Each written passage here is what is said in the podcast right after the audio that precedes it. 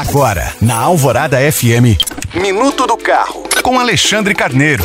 Depois da BYD, da Great Wall Motors e do grupo Stellantis, chegou a vez da Volkswagen anunciar a produção de veículos híbridos no Brasil. A multinacional alemã investirá cerca de 5,4 bilhões de reais nas fábricas de São Carlos, São Bernardo do Campo e Taubaté, no interior de São Paulo, e também na de São José dos Pinhais, no Paraná, para produzir novos produtos e também para nacionalizar dois carros híbridos. Ainda não se sabe quais serão esses modelos, mas tudo indica que eles devem chegar ao mercado no máximo até 2026. O que é certo é que a Volkswagen adotará um sistema de propulsão do tipo híbrido flex, ou seja, o motor a combustão poderá ser abastecido tanto com gasolina quanto com etanol. Ele será um novo 1.5 turbo e, claro, vai trabalhar em conjunto com uma unidade elétrica. Lembrando que você pode baixar esse e outros podcasts pelo site alvoradafm.com.br. Eu sou Alexandre Carneiro para a Rádio Alvorada.